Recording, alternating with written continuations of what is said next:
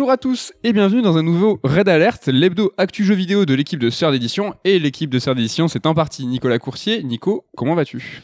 Bonjour Médélic Canafi, je vais très bien, bonjour à tous. Ça roule, ça roule. Le 3 arrive, ça chauffe, ça préchauffe, ça fait plaisir, euh, même si il n'y aura pas de, de conférence, de grand, de grand messe, comme on dit. Euh, L'ensemble des acteurs vont se réunir euh, en format dématérialisé, digital, hein, si vous voulez dire des bêtises.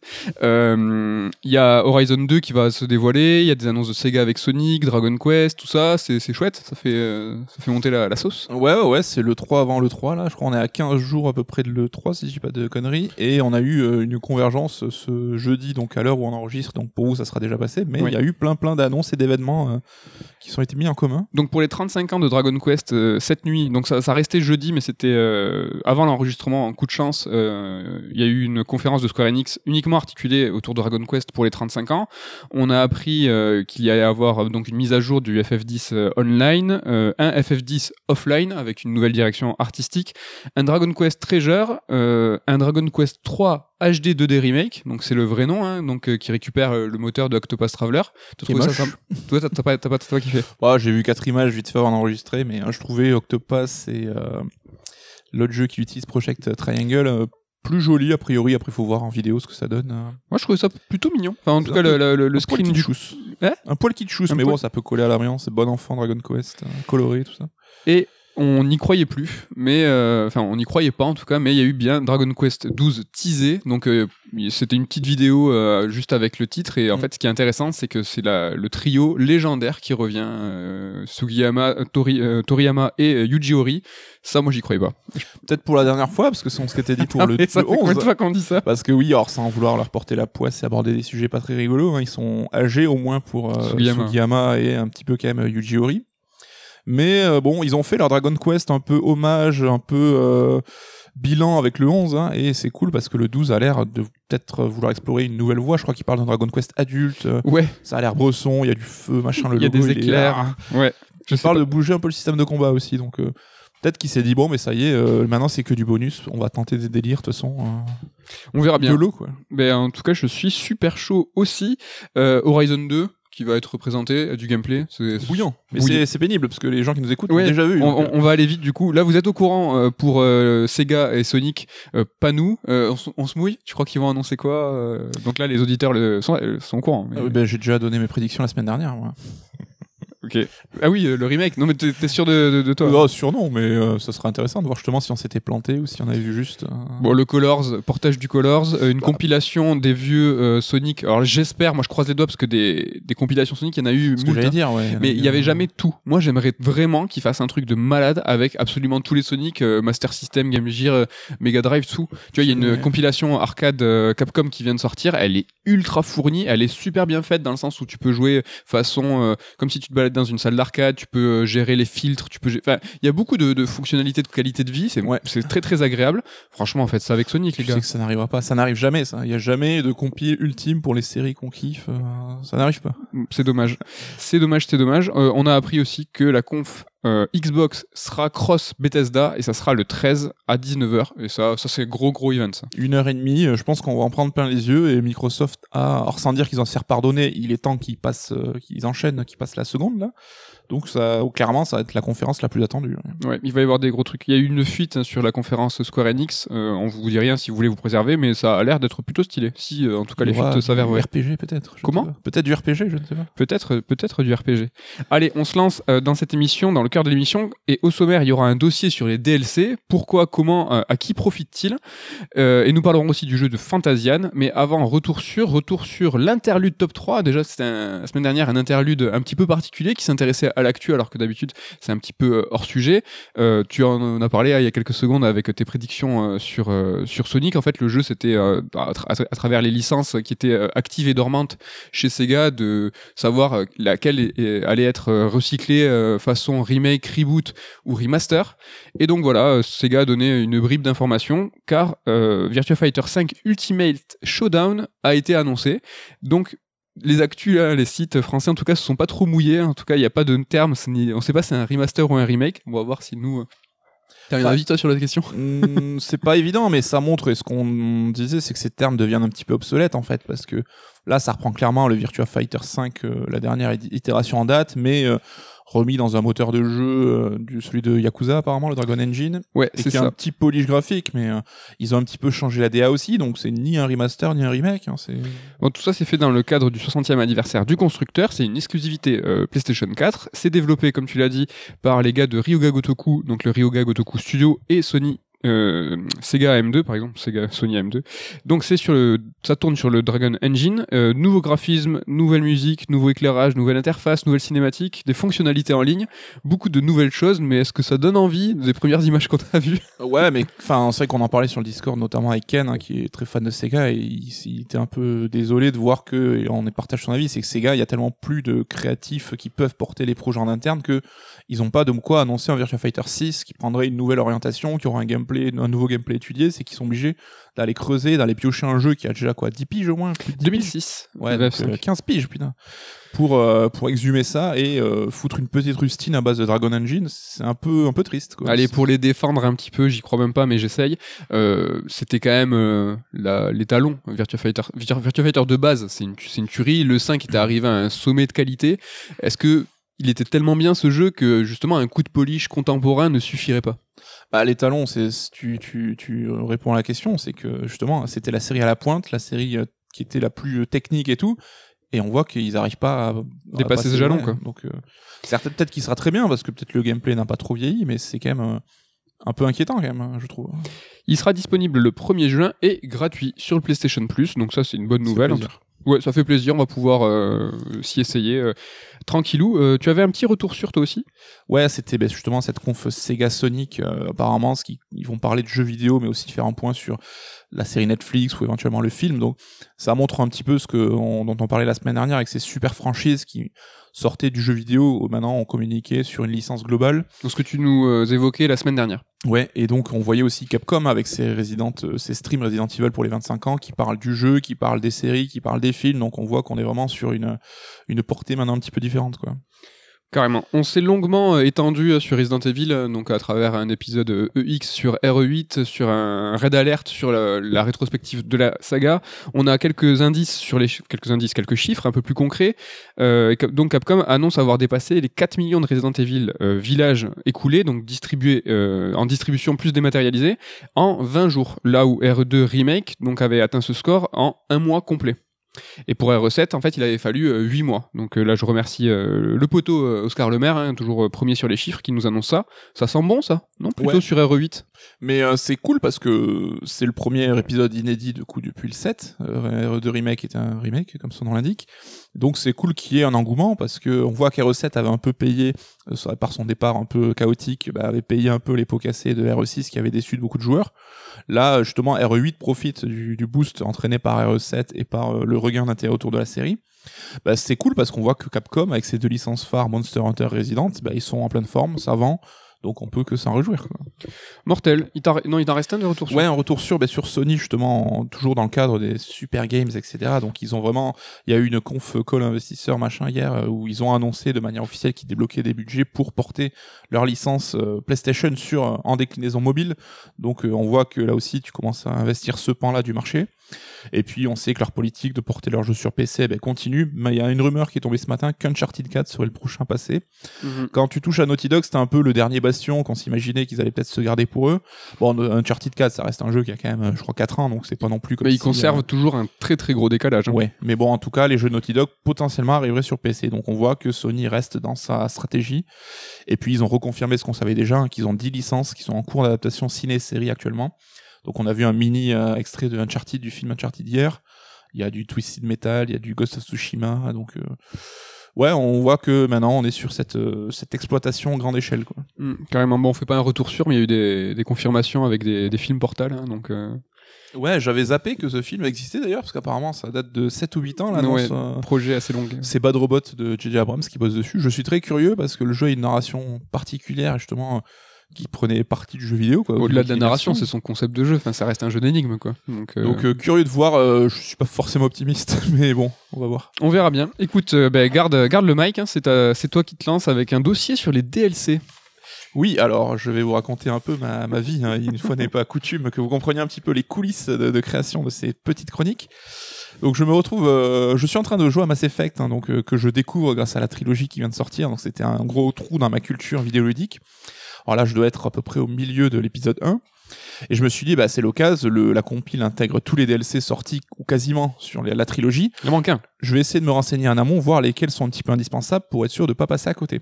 Et là, je me suis dit, tiens, est-ce que ce serait pas une bonne idée de chronique, euh, faire un petit topo sur les DLC, euh, lesquels sont euh, plutôt intéressants, quel type de DLC on a droit, enfin, sachant qu'on était mardi et que la chronique c'était dans deux jours, donc il fallait que je me trouve un moment un sujet.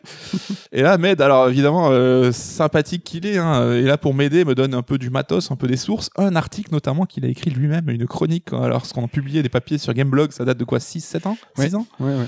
où tu faisais exactement la même chose. Donc voilà, j'avais complètement zappé. Ça s'appelait les petits papiers. Les petits papiers, ouais, donc on va aller voir, aller jeter un coup d'œil. Mais non, peut-être pas, parce que justement, on recycle sans le savoir les, les chroniques, donc euh, Écoutez, écoutez nos émotions. ça ferait un petit peu mauvais genre.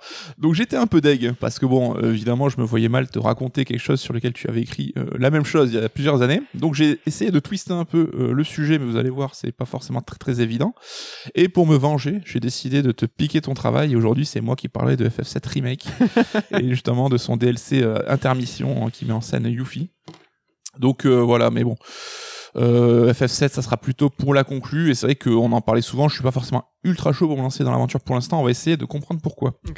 Donc commençons par le commencement, qu'est-ce qu'un DLC Alors c'est évidemment un acronyme anglais de Downloadable Content, en version originale, donc c'est du contenu téléchargeable, et qui vient se rajouter évidemment en moyennant finance hein, au contenu du jeu qui est inclus soit dans la galette, soit dans la version qu'on télécharge à la base, qu'on appelle la version vanilla, donc la version d'origine.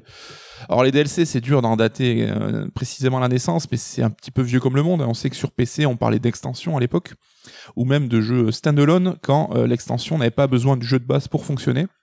Donc ça, on en parle depuis des années, ça existe depuis des années. Sur les consoles, il a fallu attendre un petit peu bah, l'arrivée des connexions Internet euh, assez costaudes pour le supporter, et également euh, les espaces de stockage, donc les disques durs. euh, on voit que la première Xbox, notamment, avait réunissait ces deux caractéristiques. Et d'après Internet, hein, il semblerait que ce soit sur cette première Xbox qu'on ait droit au premier DLC sur console, donc un DLC payant pour un jeu, le jeu Mechasalt en 2003. Ok. Voilà, donc ça sonne vraiment ricain, ça un- c'est la licence Microsoft. Mais voilà, si on veut être un peu tatillon, on peut se souvenir des expérimentations de Nintendo, par exemple sur le Satellaview de la Super Nintendo, enfin la Super Famicom en l'occurrence. Carrément. ouais. On se rappelle qu'il y avait eu une sorte d'extension F0, un F02 qui ne disait pas son nom, mais qui rajoutait du contenu, des circuits. Donc voilà, c'est quelque chose qui a déjà été exploité pas mal de fois. Pour les éditeurs, on en parlait la semaine dernière, ça reste un moyen de monétiser encore plus ton jeu, parce que c'est euh, l'occasion de faire entrer de l'argent supplémentaire euh, une fois le joueur passé à la caisse pour acheter le jeu de base. Donc ça demande quand même un petit travail en plus pour les éditeurs, c'est du contenu en plus, mais qui est en général prévu dès le début de la production, et donc euh, mis à coup d'échelle, eh ben c'est finalement c'est quelque chose qui leur coûte pas si cher et qui leur rapportera de la thune derrière. Aujourd'hui, les DLC, bah, tout le monde y passe. hein. Même Nintendo, qui est un petit peu le dernier des Mohicans, euh, resté dans son coin, bah, ça y est, euh, la digue a cédé. On a eu droit à des DLC pour Zelda, pour Mario Kart, pour Fire Emblem. Donc là, on peut dire que c'est quelque chose qui rentré vraiment dans le- les habitudes des joueurs. Le petit Et- artisan a besoin d'argent aussi, tu sais. Petit, bah, il faut bien payer ses 12 employés hein, qui travaillent dans une cave mal éclairée. Donc, euh, Bah, le DLC aussi, c'est un beau moyen de contrer l'occasion et même Nintendo euh, fait face à cette contrainte. Donc, euh, une fois que le joueur a acheté son jeu, bah, c'est quand il le revend en occasion. En tout cas, à l'époque, aujourd'hui, l'occasion, j'ai l'impression que ça se fait un peu moins. Parce que tout est des maths. Mais euh, à l'époque, ouais, il y avait le marché de l'occasion, c'était hyper important, quoi. Et c'était le- les DLC un moyen de refaire de la, de la thune, quoi. c'est vrai. Et euh, c'est même étonnant que ces DLC soient rentrés dans les, dans les mœurs parce que au départ ça démarrait pas super bien. On se rappelle qu'il y a eu pas mal de polémiques, les joueurs avaient vu ça arriver d'un d'un mauvais œil. Il y a eu par exemple Capcom hein, qui faisait payer des DLC pour débloquer du contenu qui était déjà présent sur le disque, hein, donc ça euh, gros FDP on va dire. C'est pas très très cool. Et on se rappelle aussi qu'ils ont un peu tenté toutes les expérimentations avec euh, notamment il y avait une- un prologue à Dead Rising 2 qui était sorti mais qui était en gros une sorte de démo payante donc euh, non pas très très ça, ouais. fair non plus quoi. On se rappelle également du scandale hein, euh, côté de Bethesda avec le fameux pack de pack cosmétique pour le cheval dans, dans Oui. Oblivion. Et là aussi, il faisait payer pour rajouter des éléments euh, esthétiques à son cheval. C'était pas très très bien vu non plus. Mais bon voilà, aujourd'hui, bon gré malgré, les DLC sont ancrés dans nos habitudes et ils ont acquis leur légitimité. Et grâce à des contenus euh, qualitatifs, hein, et euh, ces contenus-là, on va justement en parler dans la suite de la chronique, qui vont venir un petit peu égayer le, propos. Donc on peut se poser quand même une question légitime à propos des DLC, c'est pourquoi repasser à la caisse? Un, jeu vidéo c'est assez cher, hein, et du coup comment est-ce qu'on peut faire justifier aux joueurs de payer une nouvelle fois pour un contenu euh, sur le même, un même jeu? Parce que là, on est au-delà du débat de ce qui fait un bon jeu ou un mauvais jeu, c'est que le joueur, il a déjà acheté ton jeu, son jeu, il y a déjà joué, il a déjà plus ou moins aimé, donc comment tu peux susciter son intérêt? Il faut trouver des manières un petit peu détournées de le faire. Donc euh, il y a la solution un petit peu de facilité de rajouter du contenu brut à ton jeu. Donc ça peut être des purs éléments cosmétiques, hein, genre des costumes ou des items pour personnaliser ton, ton joueur. Donc là c'est souvent dans les jeux multi que c'est, c'est, utilisé. Et le but c'est que tu puisses avoir ton avatar qui distingue des concurrents pour euh, montrer ah là là j'ai la dernière armure à la mode, je suis donc meilleur que vous. C'est un petit peu le, le théorème des, des baskets en CM2 euh, qui se répercute. On trouve aussi bah, des, des DLC qui rajoutent du contenu particulier dans des jeux de précis, hein, comme ça peut être des circuits dans un jeu de course. On pense à Mario Kart 8, on en parlait tout à l'heure. Ou bien des personnages, dans- un jeu de baston. Là, on voit que les caractères pass sont devenus euh, euh, quelque chose d'assez habituel maintenant, c'est-à-dire qu'on va te vendre un pack de combattants. Et on voit que DBZ ou Smash Bros bah, le propose. Et donc, c'est l'occasion de rajouter de l'intérêt à ton jeu d'une manière purement euh, mathématique, en quelque sorte. Pour les jeux de combat, c'est quand même quelque chose qui est substantiel. Un nouveau combattant, c'est toucher à l'équilibre du, du jeu et c'est rajouter. C'est comme rajouter un niveau dans un jeu solo, quoi. C'est quand même quelque chose qui est important Carrément. face à euh, des packs euh, de costumes. euh, et on- tu l'as dit, Capcom est habitué, euh, habitué à ça. C'est un peu plus, euh, un peu plus contestable en tout cas. Et on peut un petit peu regretter, enfin en tant que la caution vieux con, c'est qu'en général ces contenus-là, à l'époque, on te les faisait débloquer dans le Ouais. jeu. Et aujourd'hui, bon, faut passer à la caisse. Après, on comprend du coup quand même l'intérêt d'un joueur, comme tu l'as dit, un jeu de baston. Acheter un nouveau perso, c'est rajouter des heures bah, de, de contenu. C'était même des, des, des contenus qui étaient planqués à l'époque. Alors Ça, c'est vraiment boomer, hein, je suis désolé, hein, mais on, on- cherchait, euh, ou par des cheat codes, ou par des, euh, des, des moyens détournés, euh, à retourner le jeu dans tous les sens pour débloquer ces costumes, ces personnages, ces niveaux secrets. Il n'était pas question euh, d'avoir de DLC parce que de toute façon les jeux étaient déconnectés, tout était dans la cartouche, tout était dans le dans le CD. Mais c'est une autre, euh, c'est une autre époque. Et tu parles de cheat code notamment, c'était l'occasion d'avoir euh, de débloquer des trucs un peu loufoques. Et on voit que le DLC a aussi cette fonction aujourd'hui hein, en permettant de rajouter du contenu un petit peu exotique qui est vu un peu comme hors univers du jeu en question. On a par exemple le mode Hot Wheels dans Forza Horizon qui était euh, qui était plutôt cool. Hein. Qui était très bien, très très bien. On a par exemple les persos, on, a- on peut racheter Noctis pour jouer dans Tekken, donc un petit peu la rencontre choc des cultures. Voilà, Mortal Kombat y va aussi. C'est ce que j'allais dire. Alien dans Mortal Kombat et on parle même pas de, il y a eu Rambo, il y a eu euh, Allez, il y a eu les années Terminator. 80 et 90 dans Mortal Kombat. Exactement. Donc on a également euh, les DLC qui vont rajouter du contenu un petit peu fini, un petit peu plus, euh, un petit peu plus conséquent. Donc là, la tentation du DLC, ça sera de prolonger l'aventure d'un jeu que le joueur a adoré. Mais on peut se poser la question, ça consiste à refaire exactement la même chose. À quoi bon hein? On voit que Assassin's Creed Valhalla vient de voir son premier DLC qui, est- sorti, mais de ce qui se dit, hein, parce que je n'ai pas eu l'occasion d'y jouer, hein, c'est juste qu'on déplace le terrain de jeu en Irlande et en gros, ça consiste à débloquer un contenu à une échelle plus réduite qui te propose à peu près les mêmes choses que le jeu de base. Et en plus que l'Irlande n'a pas un décor qui est si différent que l'Angleterre du jeu originel. Donc là, oui, on peut se dire que l'intérêt est pas forcément gigantesque. C'est vraiment pour ceux qui ont essoré le jeu et qui en veulent vraiment encore, encore. On attend le DLC de la France, voire. euh, Je pense qu'il sera peut-être un, un petit peu plus euh, original. Pour rester sur Ubisoft, euh, je vais vous parler de Eternal Phoenix Rising que j'ai dans mon cœur. Et en- euh, ça, ils ont pour le coup testé l'ensemble du pack B- DLC, c'est-à-dire qu'il y a du DLC euh, dès le début du jeu en te disant bah, si tu veux plus d'argent, il n'y a pas de problème, tu as des packs pour l'acheter. Si tu veux des packs de costumes, parce qu'il y a ton, euh, ton cheval, euh, ton destrier, tout ça, enfin tout, ce qui est cosmétique, tu Ouais. peux avoir euh, des packs complets en DLC. Et ils ont aussi donc le DLC euh, pour ajouter du contenu à ta partie, donc euh, l'Olympe. Et il y a aussi le DLC qui n'a rien à voir, où là c'est une autre aventure, plus dans la, dans la Chine, plus orientale et tout. Donc en un seul jeu, il y a plusieurs, plusieurs directions du DLC. Je te le solliciterai d'ailleurs dans 5 minutes à ce propos, voir si tu as pu tester le, un de ces DLC là. Tu nous en diras quelques mots si tu l'as fait. Le chinois Euh, parce que justement, bah, le DLC, tu l'as dit, c'est l'occasion d'explorer le contenu d'un jeu, mais d'une manière un petit peu différente, qui serait vue comme plus stimulante. hein. Donc on peut changer l'environnement. Tu parlais du, DLC Immortal qui se passe en Chine.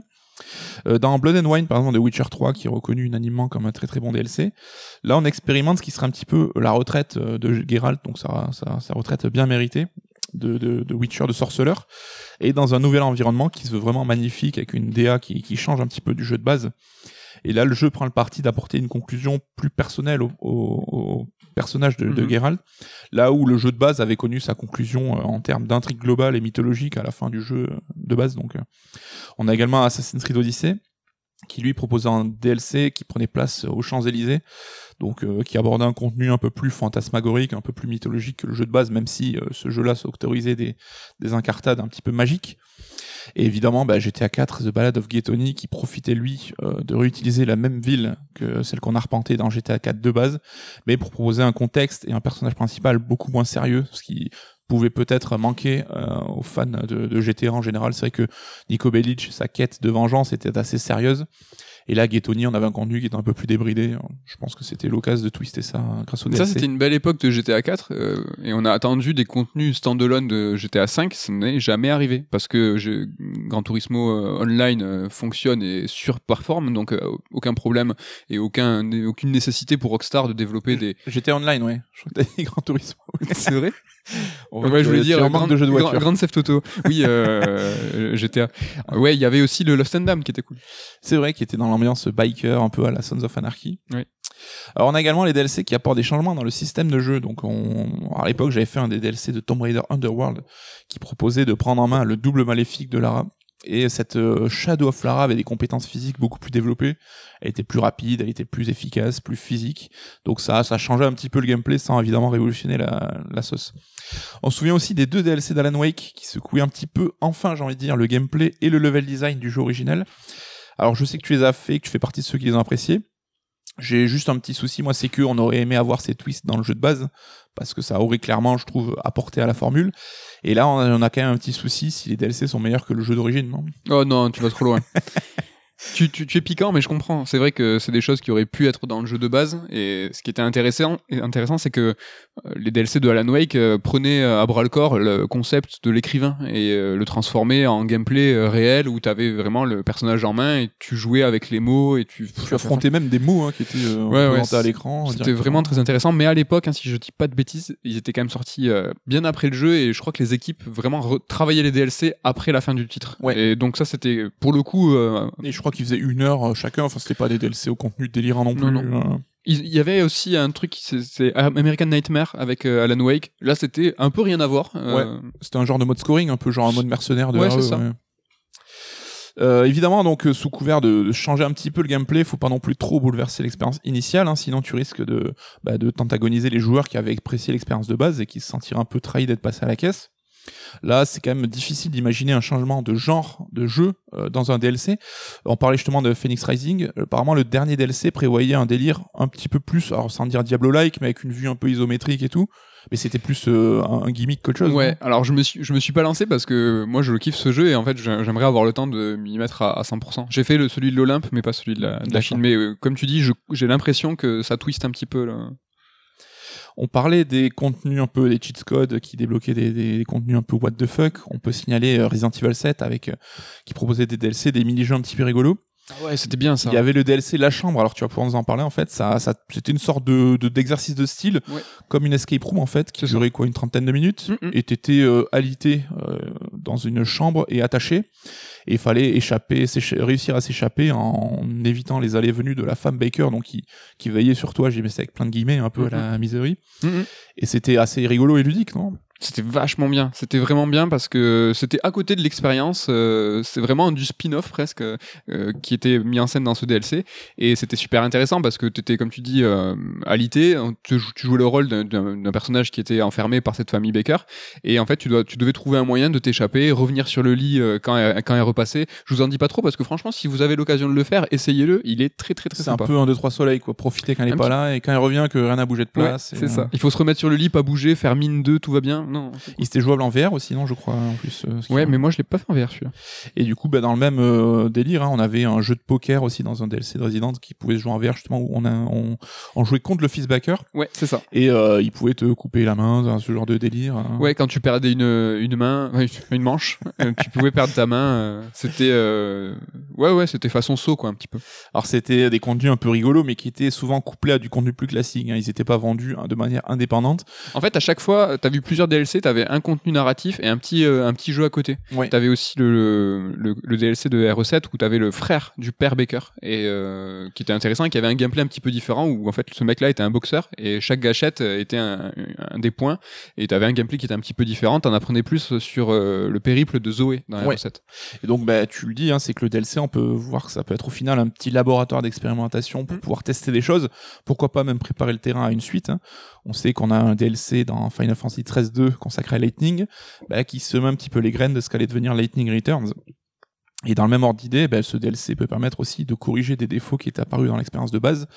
On revient à Blood and Wine hein, sur Witcher 3 qui euh, a entraîné un changement dans l'interface du jeu qui était beaucoup plus euh, lisible, beaucoup plus compréhensible. Et euh, c'est l'interface qu'on a eu droit après dans l'édition GOTY derrière. Donc ça a quand même, ça peut avoir quand même des vertus. Et euh, on revient sur ces changements qui sont euh, plus ou moins radicaux, hein, mais s'ils sont trop radicaux et trop poussés, on peut voir que ça peut être bah, davantage euh, des, contenus qui sont vus comme des suites en fait, hein, des expériences à part entière. On voit que Shovel Knight à chaque fois rajoutait du contenu avec à chaque fois un nouveau personnage qui entraînait un nouveau gameplay. Donc on avait Plague Knight par exemple ou Spectre Knight. hein, donc je crois qu'il y a eu quatre contenus différents qui sont sortis. On a un peu du mal à les, les traiter comme des DLC parce que c'est vraiment des, des, des jeux à part entière quelque part. Oui, oui. Ils ont été vendus presque comme tels par la suite. hein. Même s'il y a quand même une compile qui les regroupe tous au Voilà. final. hein. Mais on voit aussi que euh, Hollow Knight avait un DLC, donc Silksong, qui était prévu. Et plus le temps passe, et plus tu sens dans le discours des devs qui sont en train de dire non mais sera peut-être plus un nouveau jeu en fait. euh. Ah, mais c'est carrément ça, et c'est ce qui est problématique euh, à ce jour, c'est que il reconditionne, enfin ça reconditionne euh, le gameplay, le level design de tout le jeu, et c'est pour ça que c'est si long et si compliqué. Après, ce qui est chouette, c'est que la team Cherry prend son temps, et euh, Et je pense qu'on y gagnera tous au final parce qu'on aura un contenu qui sera beaucoup plus fini, beaucoup plus abouti que si ça avait été un simple DLC. On va s'intéresser maintenant à un domaine qui nous, qui nous parle peut-être un peu plus à toi et moi, c'est-à-dire l'ajout d'un contenu scénarisé, un jeu narratif. Et là, ça reste quand même un challenge hein, parce qu'il faut répondre à des questions très simples de la part du dev. C'est est-ce que ton DLC va être accessible à n'importe quel moment du jeu ou bien est-ce que le joueur doit avoir terminé un petit peu l'aventure principale? Parce que ça va conditionner évidemment le contenu de ce que le DLC aura raconté. On en parlait tous les deux, il y a quand même par exemple les Soulsborne qui sont un cas de figure où le- souvent l'accès au DLC, au contenu est planqué un petit peu dans le jeu. ouais, c'est un jeu dans le jeu. Perso, moi j'ai jamais trouvé l'accès au DLC tout seul, hein, je me suis toujours renseigné, et de mémoire, euh, il y a toujours une communication quasi officielle, hein, que ça soit euh, par Bandai Namco, Sony. euh, par exemple sur Bloodborne, je me souviens que c'était vraiment le PlayStation Blog hein, qui avait fait un article montrant les, les différentes étapes pour atteindre le DLC. C'est souvent assez compliqué, il fallait euh, aller chercher un objet, retourner dans le rêve, euh, aller à un point très précis de la carte pour pouvoir voir une faille et atteindre le DLC. Euh, Il y a le, passage d'un tableau, hein, c'est dans un Dark Souls. C'est souvent... euh, bah, c'est méta, hein, c'est Dark Souls. hein. Oui, c'est rigolo parce que dans les Souls justement, c'est qu'on te donne rien euh, facilement, donc même le DLC que t'as payé, bah, le contenu il est un peu planqué. C'est cool parce que tu peux la jouer euh, en mode je me renseigne pas, j'essaie de trouver, mais bon, ce qui a l'air quand même assez compliqué. Et sinon, bah voilà, si l'info est donnée, de toute façon, c'est ça qui compte. Mm, mm. Donc le challenge, c'est est-ce que le jeu doit raconter ce qui se passe après la fin, du coup, si on attend que le joueur ait fini le jeu, quitte à laisser croire que, du coup, la véritable fin a été amputée de l'expérience originelle. On se rappelle des shitstorms qu'il y a eu à l'occasion de la sortie de Prince of Persia 2008 ou de Lord of Shadow. Alors je sais pas si t'es d'accord, mais dans le cas de Prince of Persia, je trouve que c'est un faux procès parce que l'épilogue, c'était vraiment un épilogue, hein, qui à la fin a été vraiment dans le jeu et c'était une très belle fin. Là, il n'y avait pas trop trop matière à débat, à mon avis. Oui, la fin du jeu est meilleure que l'épilogue. Il y a même très peu d'intérêt euh, à avoir cet épilogue. euh. Ça, ça aurait été... C'est typiquement, moi je trouve, une fin cachée. Ça aurait été une très belle fin cachée à intégrer au, à intégrer au jeu. Parce que ça faisait pas un bon DLC en fait. C'était Le DLC en lui-même était pas ouf. C'est vrai.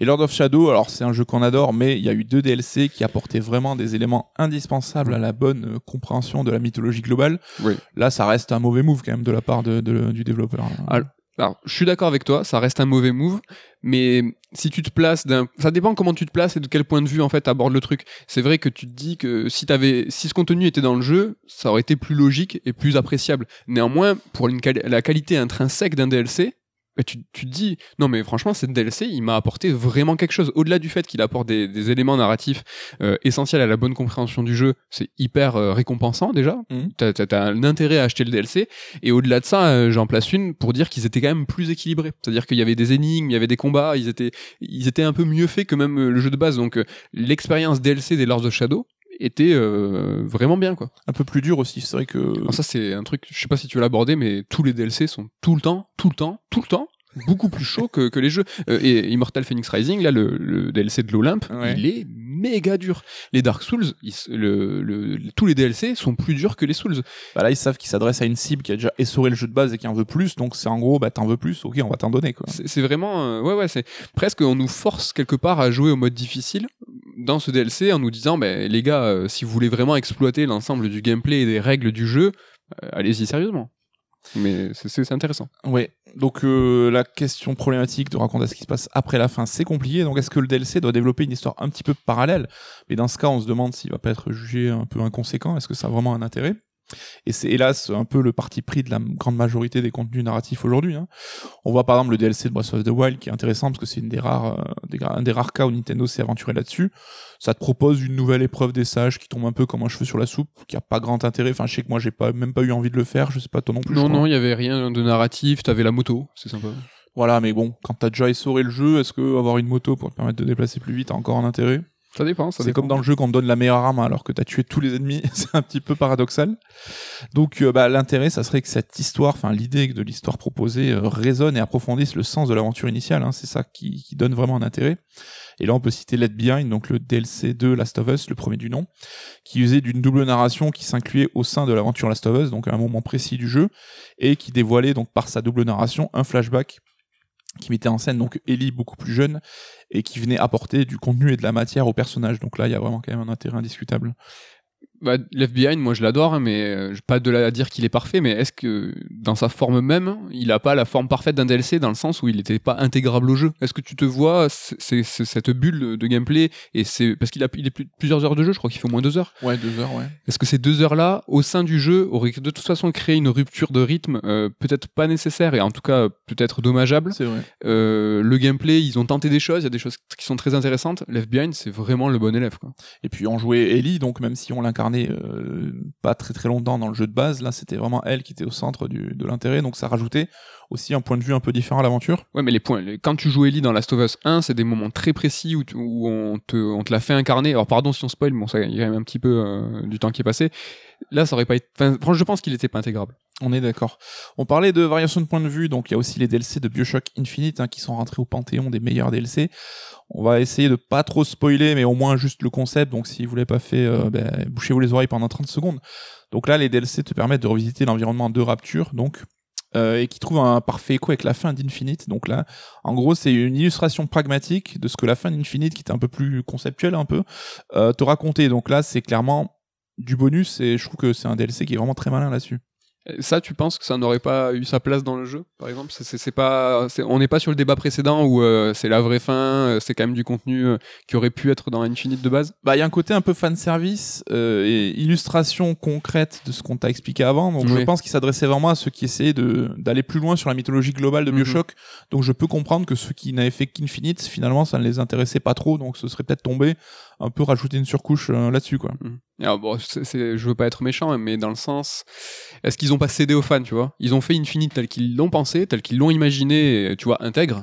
Et euh, les DLC, euh, ils ont dit, bon allez, vous voulez vraiment, vous voulez y retourner à Rapture, allez, on vous le donne. Ouais, mais ça a quand même du sens par rapport Oui, à la bien fin sûr, ça du- hein. C'est vrai bien qu'on sûr, va ça pas en revenir dessus, mais c'est quand sûr. même, je trouve, assez Oui, oui. pertinent. Ils, sont, oh, ils sont, ils sont bien, mais les DLC de Bioshock sont, c'était Minerve dans Bioshock 2, Ouais, qui était très cool, hein. c'était vraiment bien. hein. Ouais, ouais, ouais. Mais Bioshock 2, vraiment très très mauvaise réputation parce qu'il est passé après le choc de Bioshock 1. Mais Bioshock 2, manette en main, gameplay, moi je le trouve meilleur que le 1. C'est un excellent. L'histoire, bon, nous on a eu le- le- la chance entre guillemets de, de s'y intéresser euh, très précisément parce qu'on a écrit un bouquin sur Bioshock et vraiment l'histoire de Bioshock 2, elle est trop bien.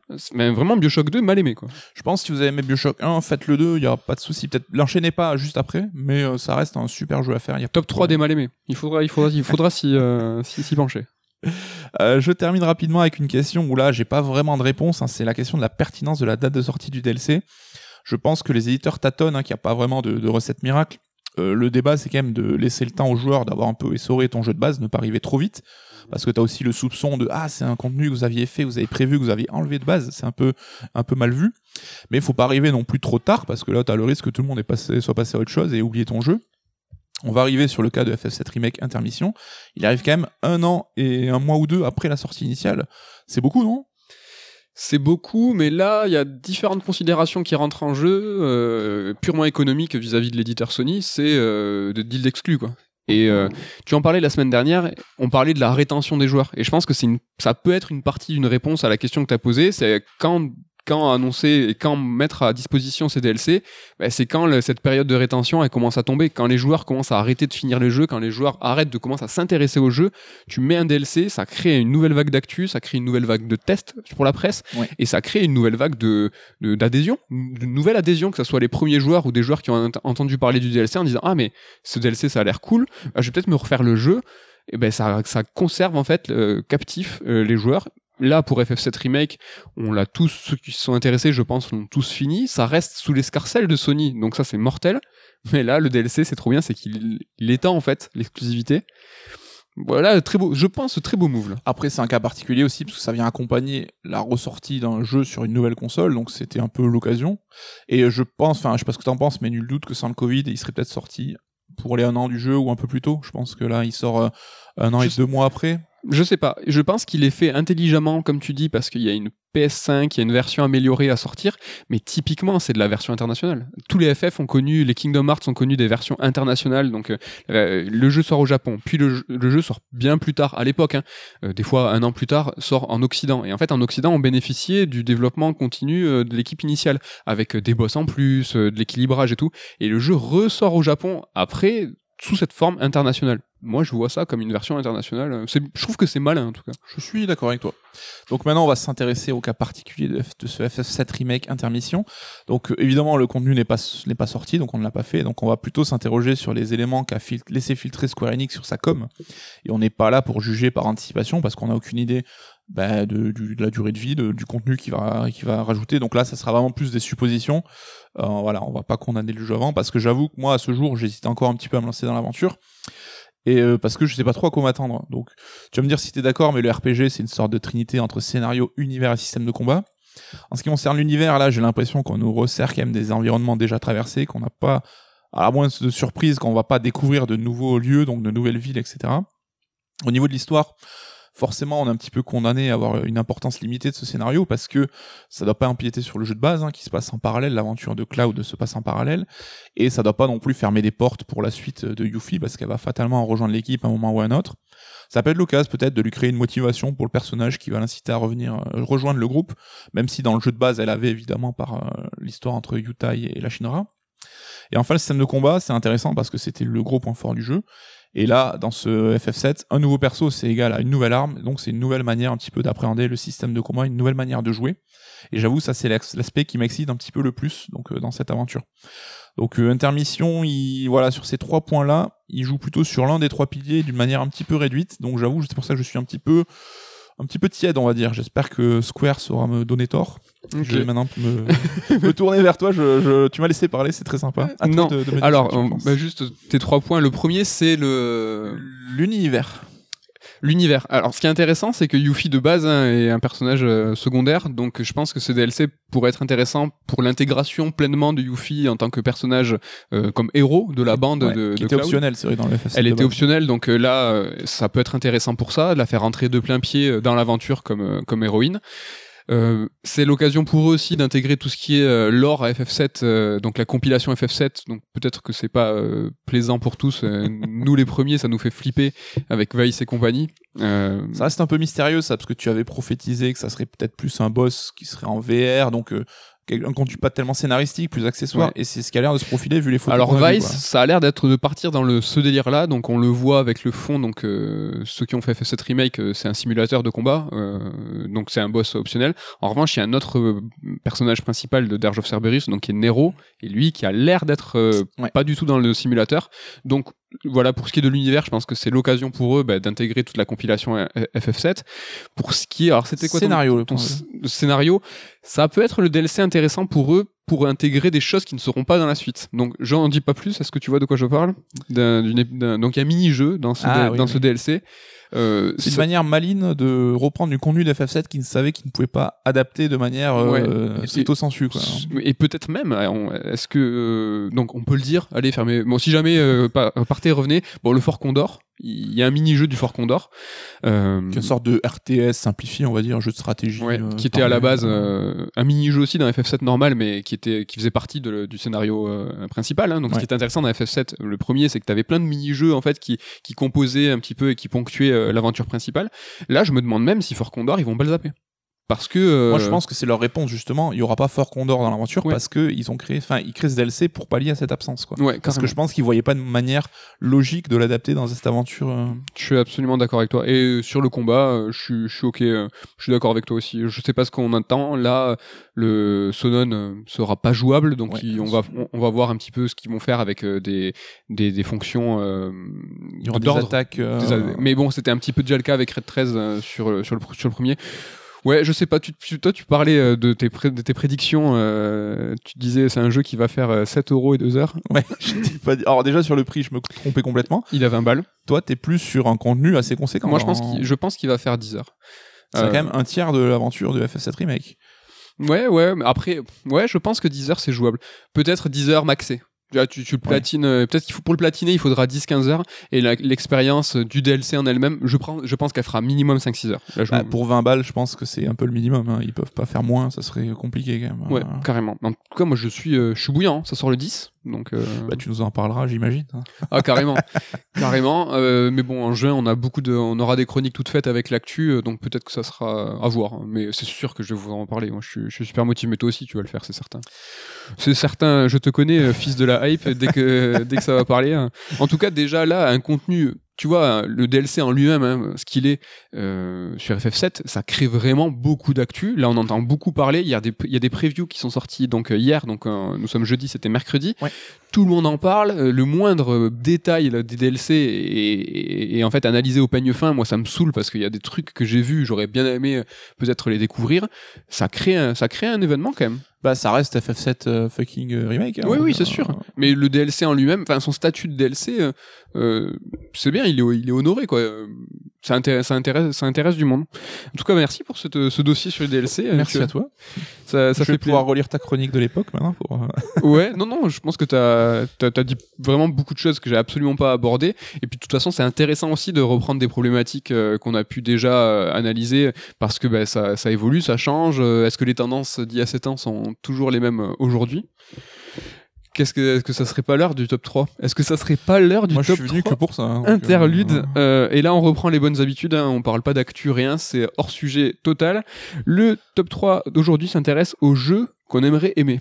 Alors, c'est quoi, un- c'est quoi un jeu qu'on aimerait aimer? Bah, pour le prendre dans l'autre sens, c'est les jeux qu'on est deg de pas aimer en fait. C'est qu'on voit des jeux, on dit putain, j'aimerais bien pouvoir kiffer, mais qu'on essaye d'y jouer et tout, bah, ça, ça catch pas, ça marche pas pour mais il, nous. nous a- mais il nous attire. quand Mais il même. nous intrigue parce qu'on voit que des gens kiffent, des gens qui trouvent un intérêt, donc on est un peu jaloux quelque part. On est jaloux. Commence avec ton top 3, vas-y. Alors je commence par Binding of Isaac, donc est Ah, un pur roguelite. euh, là il y a le, la le dernière itération, donc là aussi est-ce qu'on peut parler d'un DLC qui vient de sortir, qui met un point final à je crois quasiment 10 ans de contenu sur ce jeu. Mais alors je vois les gens s'enthousiasmer, il était attendu de ouf. Et là par exemple, bah, je, je parle souvent à Mister MV qui est le streamer que je suis pas mal, il a passé mais des centaines d'heures déjà, c'est un truc de dingue. Mm. Et moi, putain, j'accroche pas du tout. Je l'avais essayé à l'époque, il était offert sur le PlayStation Plus. Je trouve ça mou, je trouve ça chiant. Je trouve le design dégueulasse. Calme-toi quand même. Parce que le but, c'est que t'aimerais les aimer quand même. Donc, Mais ouais, je- enfin, tu vois, je vois ce côté hypnotique qu'il peut avoir auprès des gens qui, voilà, c'est toujours bah, un principe de roguelite, refaire des runs pour trouver les meilleures combinaisons d'objets pour pouvoir être le plus optim, euh, efficace et optimiser son run. Et ouais, ça me, ça m'intrigue. Ça Mm. m'intrigue et mais moi j'accroche pas du tout quoi. Ouais, alors c'est euh, Binding of Isaac. J'ai bouffé, j'allais dire euh, le titre et il m'avait bouffé. Et donc c'est le Rebirth là qui vient de, de sortir, c'est ça? Euh, ouais, pas- alors je sais plus, c'est Rebirth quelque chose. Enfin, il y a eu des, des noms un peu compliqués. Je, comme je suis pas trop l'actu du coup. je Moi non plus, c'est pas trop. Mais moi, c'est l'univers. Je le, je l'ai pas mis dans mon top parce que j'ai même pas envie de l'aimer lui. C'est-à-dire que le, le, le délire de roguelite ultime, parce que c'est ce qu'il a l'air d'être, Ouais. me branche à fond. Purement au niveau du gameplay. Ah mais l'univers, je peux pas moi un bébé qui pleure euh, pour se défendre. euh. Bah, Macmillan, ouais, tu vois, Super Meat Boy, c'est un jeu que j'adore et je suis passé outre le design que je trouve là aussi un peu dégueulasse. Mais bon, c'est les goûts et les couleurs après. hein. Carrément. Moi, mon top 3, c'est Overwatch. Euh, donc Overwatch, Ah, bien. jeu de Blizzard euh, multi-compétitif. Euh, pour le coup, contrairement à, à- Putain, j'arrive pas à le dire ce nom-là. C'est quoi ton jeu là de Binding of Isaac. Binding of Isaac Le mec, le mec a une, Ah, le manque de mémoire. le mec a une mémoire tampon. De quoi? J'ai quoi? 20, 20 secondes de Faut mémoire tampon? Un SSD, monsieur. Ah oui. ça, ça suffit. Le SSD magique, euh, j'en ai, j'en ai besoin. Contrairement à Binding of Isaac, Overwatch, moi, m'attire beaucoup au niveau de l'univers. Je le trouve euh, euh, pas japonisant, mais je le trouve très sympa, très Ouais. très léché. Blizzard euh, fait bien leur jeu, ils prennent leur temps, c'est c'est souvent stylé. Mais c'est du multi compétitif en ligne, et ça, c'est tellement pas ma cam. Mais genre, mais Overwatch, j'y ai même pas joué. Un, un autre jeu que j'aurais pu donner euh, dans mon top 3, c'est euh, Team Fortress 2 euh, ou Left 4 Dead. Mais pour le coup, Overwatch, c'est celui qui que j'ai envie le plus d'aimer. Mais non, le multi compétitif, euh, je peux pas. Donc, euh, j'aimerais l'aimer, mais, mais je ne l'aime pas. Bah écoute, je prends ta, ta, ta, ta suite, hein, parce que je t'avais dit que j'avais une petite gruge, mais moi c'était un peu bah, les jeux multi au global, donc compétitif et coop. Donc là, t'en- t'enchaînes t'enchaînes le top 2. Là. Ouais, c'est mon numéro 2, donc euh, moi, moi, j'étais parti plus sur Destiny, Destiny et Borderlands comme exemple, qui sont des, des looters-shooters à faire en multi ou en, solo, mais pour le côté multi, je vous, enfin, ça a l'air profond, ça a l'air cool. Enfin, Destiny, je trouve ça une DA qui est vraiment sympa. Il a l'air d'avoir quand même un lore un petit peu développé. Et on voit, c'est vrai qu'on l'a l'a mis Pion, hein, qui, a écrit notre bouquin sur Halo et qui à fond sur Destiny. Et, et à chaque fois, j'ai putain, les armures, elles sont super stylées, ça a l'air cool. Mais euh, ouais, pareil, dès que c'est du multi en ligne, hein, c'est notre côté un peu ours des cavernes, hein, c'est pas du tout pour nous. Borderlands, après, il est- en- moi j'ai commencé le 3, Mm. et c'est vrai que c'est du jeu solo et tout, Ouais. mais il y a ce, euh, ce, ce- en fait, cette expérience un peu loot, euh, où en fait tu vas vraiment diguer ton univers et tout. Après, l'univers me branche un peu moins. Ouais, ouais, mais c'est vrai que, tu vois, j'étais à deux doigts de mentionner aussi Minecraft ou Subnautica, qui sont des jeux où tu dois looter pour aller plus loin, pour pouvoir choper du loot encore plus. Enfin, c'est une mécanique qui marche pas trop sur moi, mais bon, Subnautica, euh, je vais essayer de m'y mettre parce que je vois que c'est quand même un jeu qui, qui plaît énormément et qui a touché des gens par ses surprises et tout, donc je vais essayer quand même, je vous en reparlerai peut-être. Comment il s'appelle le dernier Bungie? Parce que mon SSD magique marche pas du tout aujourd'hui. J'ai plus les noms des jeux. Destiny Non, euh, euh, pas le. Tu vois, j'ai dit Bungie, c'est pas Bungie. Euh, Bioware. Euh, Anthem Ouais, Anthem. Bah, Anthem, il est pas dans mon top, mais typiquement, tu vois, euh, les, je trouve les armures trop belles, je trouve Ouais. le jeu trop beau. Ouais, le gameplay avait l'air super punchy et tout. Celui-là, Euh, je- j'aurais aimé l'aimer lui, mais, mais non. Mais ce n'est pas mon top 2. Mon top 2, moi, c'est Half-Life Alyx. Euh, et en fait, euh, ben voilà, c'est la suite de Half-Life. Le jeu euh, a l'air trop bien, hyper profond, mais moi, je peux pas jouer à la VR.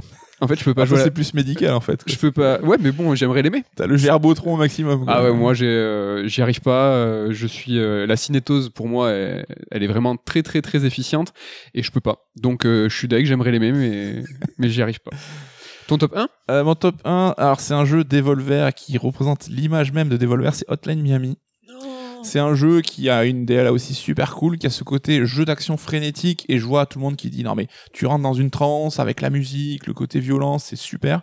Putain mais j'y arrive pas non plus. J'ai essayé, mais Ah, euh, ouais. j'arrive pas à rentrer dans le délire, et euh, c'est dommage parce que euh, je trouve ça, euh, le concept a l'air vraiment sympa. Ah, c'est du pur jeu d'arcade à recommencer, euh, ré- réfléchir à ses patterns en se disant ça fait ça, ça, ça. Ah ouais, ouais, ouais, puis les visuels hein, de El Wervo, avec qui on a bossé justement sur les couves de notre livre Devolver, qui est un artiste incroyable. il nous a fait moult couves. Ouais, on peut dire qu'il continue à bosser pour nous.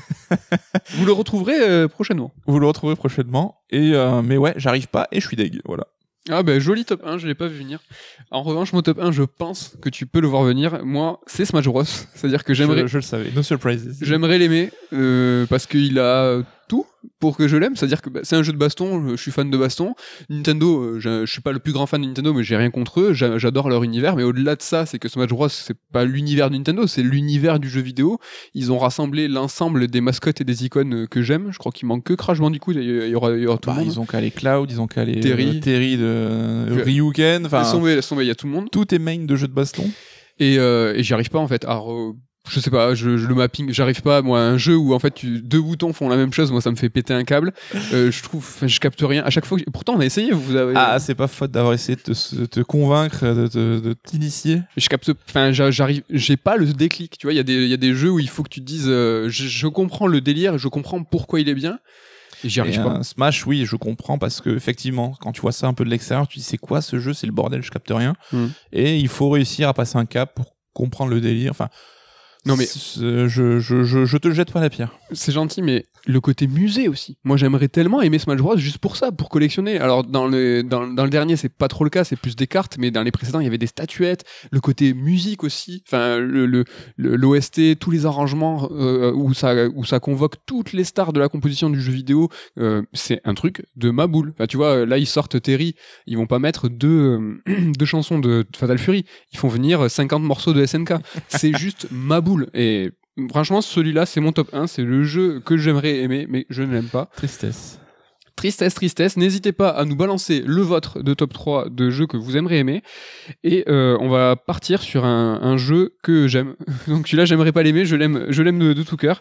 Et c'est un titre qui s'appelle Fantasian. Et Fantasian, c'est quoi? C'est le dernier jeu en date de Miss Walker, le studio de Hironobu Sakaguchi, le papa de Final Fantasy. Et dans Fanta- Fantasian, c'est pas simplement le studio de Sakaguchi qui est impliqué, c'est lui qui a la réalisation. C'est un vrai jeu de Sakaguchi, et ça, en fait, en y jouant, on le comprend très très vite. Pour vous resi- resituer un peu Miss Walker, c'est le studio derrière les titres Lost Odyssey, par exemple, et Blue Dragon, qui était sorti à l'époque en exclusivité sur 360, euh, La Story sur Wii, et Terra Battle et sa suite qui sont sortis sur mobile. Euh, et le jeu qui nous intéresse aujourd'hui, c'est aussi un jeu mobile. Et c'est un jeu mobile, et pour être plus précis, c'est un jeu Apple Arcade. Et donc pour y jouer, il faut posséder un appareil Apple et vous abonner au service Apple Arcade pour 5 euros par mois. C'est un jeu d'une vingtaine d'heures, donc si vous le terminez en moins d'un mois, il vous coûtera 5 balles. Et même, il y a- tu peux avoir un mois gratuit, je crois que c'est la première fois. Enfin, il y a moyen de gruger si jamais. C'est ça. Mais si tu tardes, le prix il augmentera de 5 euros mensuellement. Et ça, c'est un format de prix qui est assez innovant. Bah, c'est entre vos mains. Plus, euh, plus vous tardez, plus le jeu est cher. Je l'avais pas vu comme ça, mais c'est Bah oui. Majora's Mask dans la vraie vie, quoi. C'est ça. Dépêche-toi de le finir. Mais tu viens de le dire, hein, il y a l'Apple Arcade et il y a toujours une offre de, de gratuité euh, pour le premier mois. Donc n'hésitez pas, s'il vous plaît, il est claquable en un mois. Alors j'ai une anecdote rigolote, c'est que j'ai changé d'iPhone euh, fin d'année dernière, donc j'avais trois mois d'Apple Arcade offert. Oui. Et euh, la deadline de fin de mon abonnement était le lendemain de la sortie de Fantasian. Bravo. Donc, J'ai pu jouer deux heures. Et j'avoue, je suis pas allé jusqu'à reprendre un abonnement, mais j'attends que tu me, tu me, tu me motives. Je crois même que si tu achètes un, un appareil Apple, tu as donc euh, trois mois d'Apple Arcade et tu peux en faire bénéficier aussi quelqu'un. Ouais. De trois mois ou d'un mois, parce que moi tu l'avais fait pour moi, je crois. Ouais, tu fais croquer la mif, comme on dit. hein. Ouais, c'est vraiment, vraiment stylé. Euh, et le fait qu'il soit un jeu mobile uniquement, ça a beaucoup joué en sa défaveur, sur sa couverture presse, mais aussi tout simplement sur son aura. Pour être honnête, hein, même moi, je l'ai fait passer, pas- je l'ai pas fait passer en priorité dans Red Alert, alors que je l'avais terminé, favorisant Returnal et Monster Hunter. Le film, hein, c'est dire si je manque de race. Une biatch de l'actu, en fait. Non, franchement, c'est clair, j'abuse. Fantasian, il est sorti le 2, le 2 avril, et on est nombreux à avoir été surpris par sa publication. On a même pensé à un shadow drop d'Apple. Mais pas du tout. Hein. Euh, Si les sites spécialisés jeux vidéo n'ont pas suivi ce lancement, que ça soit en amont ou en aval, donc avec euh, des news puis des tests, les sites d'actu mobile, eux, ils étaient au courant depuis un moment de la date de sortie. De, de sortie pardon. Alors l'idée, c'est absolument pas de fustiger les sites spécialisés de jeux vidéo, mais bien de souligner le fait que le support mobile du jeu a grandement desservi le titre. Est-ce que tu es d'accord avec ça, que le fait que ça soit un jeu mobile, ça a desservi Fantasian Ouais, alors euh, c'est pas forcément une raison, mais ça montre qu'il y a quand même euh, deux poids deux mesures sur le, le mobile n'est pas encore entré dans, enfin les pour les joueurs euh, un peu hardcore, ça reste un peu une catégorie à part du jeu vidéo. Et c'est vrai que ni jeuxvideo.com, ni Gamecult, ni Gameblog, personne n'a testé le jeu. Alors je crois que sur Gamecult, ils ont fait, ils ont une rubrique qui s'appelle Juste un doigt, Ouais. très subtil euh, jeu de mots, euh, et il est traité euh, dedans. Donc Ah c'est bah pas, c'est- pas, j'ai pas l'impression que ça soit un test. Hein, c'est, ils l'ont traité. Mais je me souviens, et si vous nous écoutez, c'est que vous- je pense que vous avez une, une TL Twitter euh, fait de, de gens de l'industrie du jeu vidéo. Quand Fantasian est sorti le matin, on s'est tous, euh, on était sur le cul en disant, ah Fantasian il est dispo et tout, il se passe quoi? Et en regardant. Mais les sites actu mobile, mais ils étaient au courant depuis Zion, quoi. Il y avait aucun problème. Pour lui, il y avait pas de souci. Et nous, on était tous, tu t'en souviens, on était là, bara, bra bra, tout le monde faisait des captures écran. Au Shadow, Shadow Drop Alors que pas du tout. Bon, le fait que ça soit un jeu mobile, hein, c'est d'ailleurs pas le seul point qui pourrait être dommageable. Ce support mobile, pour moi, perso, bah, il me donne pas envie de m'y mettre. Euh, alors que j'ai vraiment adoré le jeu, hein, je vous l'ai dit. J'avais toujours, quand j'y jouais, une petite réticence à me lancer. Euh, Je sais pas, le portable pour moi, c'est pas un support de jeu. Euh, je trouve pas ça confortable, et surtout mon portable, bah, je l'ai continuellement dans la main. Et pour jouer, bah, j'ai pas envie de me, retrouver dans les pattes. J'ai besoin d'une rupture, d'avoir une manette, d'avoir un autre support pour pouvoir immerger. Alors ce que je dis, hein, ça sonne comme le discours hein, d'un boomer en puissance, mais que voulez-vous, c'est peut-être le cas. Néanmoins, cette logique, je la retrouve aussi sur le PC. Je joue pas du tout sur PC, car je passe déjà 8 heures de la journée devant une chaise devant mon écran, enfin dans- sur une chaise devant mon écran, et quand je veux me détendre, j'ai besoin de changer de configuration. Alors, on est team canapé, nous. hein. Et toi, une canapé. un Enfin, canapé. ce changement de config, c'est important pour toi? T'as besoin d'avoir un détachement? Ouais, alors je sais pas si c'est une question de détachement, c'est que pour moi, dans mon process mental, le jeu vidéo, c'est canap, télé. euh, jouer sur PC, sur une chaise, euh, un mètre de l'écran, je trouve ça bizarre. Jouer sur téléphone, je trouve ça bizarre. Il y a aucun, aucune logique, hein. Je, c'est pas un raisonnement euh, logique. Moi, j'essaie d'en chercher une logique, c'est que je pense vraiment que j'ai besoin d'une d'une rupture, quoi. Enfin, le, le Oui, téléphone jamais tout le temps. euh, imaginé ça comme ça, c'est possible. En tout cas, pour revenir à Fantasian, vous pouvez néanmoins y jouer sur un iPad qui a un écran un petit peu plus grand, ou sur un iMac, et même sur Apple TV. Néanmoins, attention, hein, il vous faudra iOS 13 ou Mac OS 11. Donc Mac OS 11, c'est Big Sur, et il est sorti en novembre dernier. Donc typiquement, moi j'ai un MacBook Pro euh, et je ne fais pas tourner dessus. Donc je suis deg. Sur le Mac de la rédac, oui, mais on n'est pas à la rédac. Donc j'ai le méga seum. Mais le support mobile a aussi eu un effet très positif sur Fantasian. Euh, le support a obligé Sakaguchi à moderniser l'accessibilité de son jeu et par là même de son genre de prédilection qui est le JRPG. Car le public mobile est sûrement le plus dur à convaincre. Le marché du jeu mobile est sans aucun doute le plus sauvage et l'ergonomie des jeux qui y sont proposés doivent être parfaites. Sans quoi, bah, le, jeu, le joueur il rage quit, il efface le logiciel et il passe à autre chose sans aucune forme de culpabilité. Dans ce, dans ce marché où tout est gratuit, ou du moins l'accès au titre, tout va vite, un jeu, qui- un jeu n'a qu'une chance pour convaincre et il doit pas se rater. Tu fais que c'est comme ça avec les jeux mobiles, mais tu joues pas du tout sur mobile. Je joue très très très peu, mais il y a certains jeux parfois qui peuvent me faire tester. Tu vois, j'avais parlé de Alba Wildlife Adventure, Ouais, je crois, ouais, il y a quelques temps.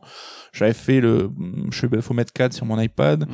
Donc c'est vraiment des jeux particuliers, mais c'est vrai que pour le coup, euh, le côté de d'abonnement et machin, il faut que le jeu envoie dès le début, quoi. Ouais, ouais. Et d'autant plus parce qu'il y a un peu cet effet Game Pass euh, avec l'Apple Arcade où t'as une sélection de jeux qui t'est proposée, euh, t'essayes.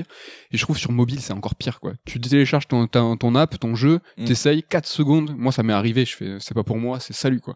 Mais RPG, ça reste couillu quand même hein, sur ce genre de système. hein. Et le défi est d'autant plus dur à relever pour Sakaguchi.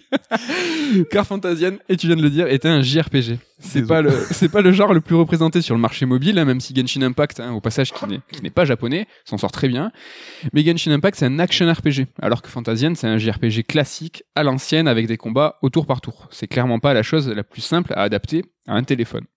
Mais franchement, Fantasian, ça sort avec les honneurs. C'est même dingue de voir à quel point le créateur de l'époque, spécialisé dans un genre un petit peu désuet, parvient si bien à s'adapter à ce format mobile. Il a pu se faire la main avec Terra Battle et sa suite, qui ont connu un très beau succès, mais on a plus l'occasion de voir les légendes du jeu vidéo se péter les dents hein, quand ils tentent de faire des jeux vidéo contemporains, genre euh, Yu Suzuki, Yuji Naka, mais même, hein, ça c'est pour les Japs, Molineux, Rénal, tous ces grandes légendes du jeu vidéo, quand ils se tentent, même pas, je parle même pas du jeu mobile, hein, quand ils se tentent aux jeux vidéo contemporains, aux jeux- de revenir sur le devant de la scène, C'est compliqué de rester pertinent pour beaucoup d'entre eux, ouais, c'est vrai. Là, je Et trouve que Sakaguchi, c'était stylé, c'est que il reste pertinent et il est adapté au format vraiment, je trouve, le plus chaud, quoi. Mais ça répond à une des questions que je t'aurais posées, hein, c'est que est-ce qu'il avait conçu un RPG comme si c'était un jeu Super NES ou console de salon? Et porté sur mobile euh, sans trop de réflexion, ou c'est vraiment pensé pour du mobile Mais c'est vrai que Miss Walker, comme tu l'as dit, ça fait déjà 10 ans que c'est devenu un développeur mobile en fait. quoi. Le, temps de leur gloire console, bah, c'est déjà du passé depuis un, bail. Non, non, tu, tu, tu soulèves un, un- un- un- une question intéressante. C'est vraiment un, jeu qui est fait et adapté aux jeux mobiles. Et pour vous don- donner une idée de la qualité de l'UX et de l'UI, donc c'est des termes qui sont très à la mode, donc ça veut dire User Experience et User Interface. Ces deux notions existantes depuis que les, que les écrans existent, hein, c'est très très vieux, mais la qualité de l'UX et de l'UI sont des enjeux de plus en plus importants, que ça soit en tech, en web ou dans le jeu vidéo. C'est pour ça que vous entendez parler beaucoup en ce moment du X et du UI. Et donc Fantasian, l'UX et l'UI sont si bien qu'à aucun moment j'ai pu prendre à défaut le jeu. À aucun moment il m'a manqué une information. À aucun moment je me suis dit ah c'est dommage, ça aurait été pratique d'avoir ceci ou cela. Jamais. L'UX et l'UI c'est une oufrie. Toutes les informations nécessaires sont là, visibles. Alors par exemple hein, lors des tours des personnages et, de- et des ennemis ou les altérations d'état et des buffs mais qui sont, euh, tu vois, tout le temps visibles. Euh, et les tours pendant lesquels ils sont actifs. Donc Mm. si tu as un buff ou un debuff, tu vois combien de temps encore il est actif, combien de temps il est pas actif. Mais ça, c'est les exemples les plus évidents. Ce genre de choses, en- par exemple pour le tour des, le tour des, des héros et des ennemis, ça existe depuis FF10, il y a pas de souci. Même sur un écran d'iPhone qui est un peu petit, ça reste lisible. Ouais, euh. ça c'est mortel. Euh, mais quand l'UX et l'UI sont optimales, on le remarque pas. Tout est naturel et la prise d'infor- euh, dans la prise d'information. Et c'est le cas de Fantasian. Tu te, tu te dis jamais que c'est bien fait, en fait. Tout est ultra fluide, ultra naturel. Et c'est le meilleur compliment que tu puisses faire du coup. Ouais. Et dans le pire des cas, il faudra réaliser une petite pression du doigt sur l'écran pour faire apparaître un menu adéquat. Par exemple, si euh, le scan préalablement fait sur un ennemi, par exemple, tu, tu fais un scan pour savoir les points faibles de ton ennemi, là, toujours, tu as une petite loupe euh, sous ton ennemi, t'appuies et hop, ça fait apparaître le résultat du scan. C'est ultra, ultra bien fait. Ou alors le pouvoir des, le, le, le menu de pouvoir des héros. Euh, qu'est-ce que, qu'est-ce qu'ils vont pouvoir déclencher? Et encore, tu peux choisir de l'avoir toujours ouvert. Même, tu as même cette option, elle est imaginée. Tu peux choisir de dire, bah, mon menu de héros, il est ouvert ou il est tout le temps fermé. Franchement, l'interface, c'est une tuerie, tout est pratique, tout est bien fait. Et ça, malgré la petitesse d'un écran de téléphone. Il y a de très grands nombres euh, d'options de qualité de vie qui rendent l'expérience super agréable. Euh, c'est le cas d'ailleurs de la navigation, c'est une question que vous pouvez vous poser. Euh, c'est très simple et super fluide, il n'y a pas de panne numérique, il faut appuyer sur la destination souhaitée. Euh, et tous ces bienfaits, ils existent car Sakaguchi et ses équipes, ils ont travaillé euh, sous la contrainte du support mobile. C'est une très bonne chose et ça les a obligés à se dépasser et à s'adapter. Un peu comme quand Kojima a travaillé sur Peace Walker sur PSP, un petit peu moins sur Portable Ops. en tout cas, sur, sur Peace Walker, euh, Meilleur jeu. mais meilleur jeu, mais Kojima, il n'était pas libre, tu vois. Il était là euh, sous la contrainte d'un format plus, plus contenu, techniquement, et c'est là où il s'est, il s'est vraiment dépassé. La seule chose qui n'est pas prise en compte dans cette appréhension du jeu mobile, ben, c'est le temps des sessions de jeu. Fantasian, c'est un JRPG au déroulement classique. Il n'est pas adapté à être consommé en snack gaming, par petite dose en gros. C'est un JRPG à l'ancienne dans son déroulement. Et ça, c'est tout à fait volontaire, car l'âme des JRPG, et je dirais même plus que l'âme des Final Fantasy, est bien là. C'est beau. C'est beau. Et la première chose, qui sonne comme un Final Fantasy, c'est la bande son. Bon, on sait que Nobuo Ematsu, il est pas au top de sa forme. Euh, il a composé quelques thèmes pour des jeux comme euh, Grand Blue Fantasy ou FF15 euh, comme Raids, donc ça c'est le mode multi. ou FF7 Remake, où là il était à la supervision des arrangements et à la composition du nouveau thème, donc qui s'appelle Holo. Mais sa dernière bande son, composée entièrement en solo, bah, c'est celle de Fantasian, et ça risque d'être la dernière.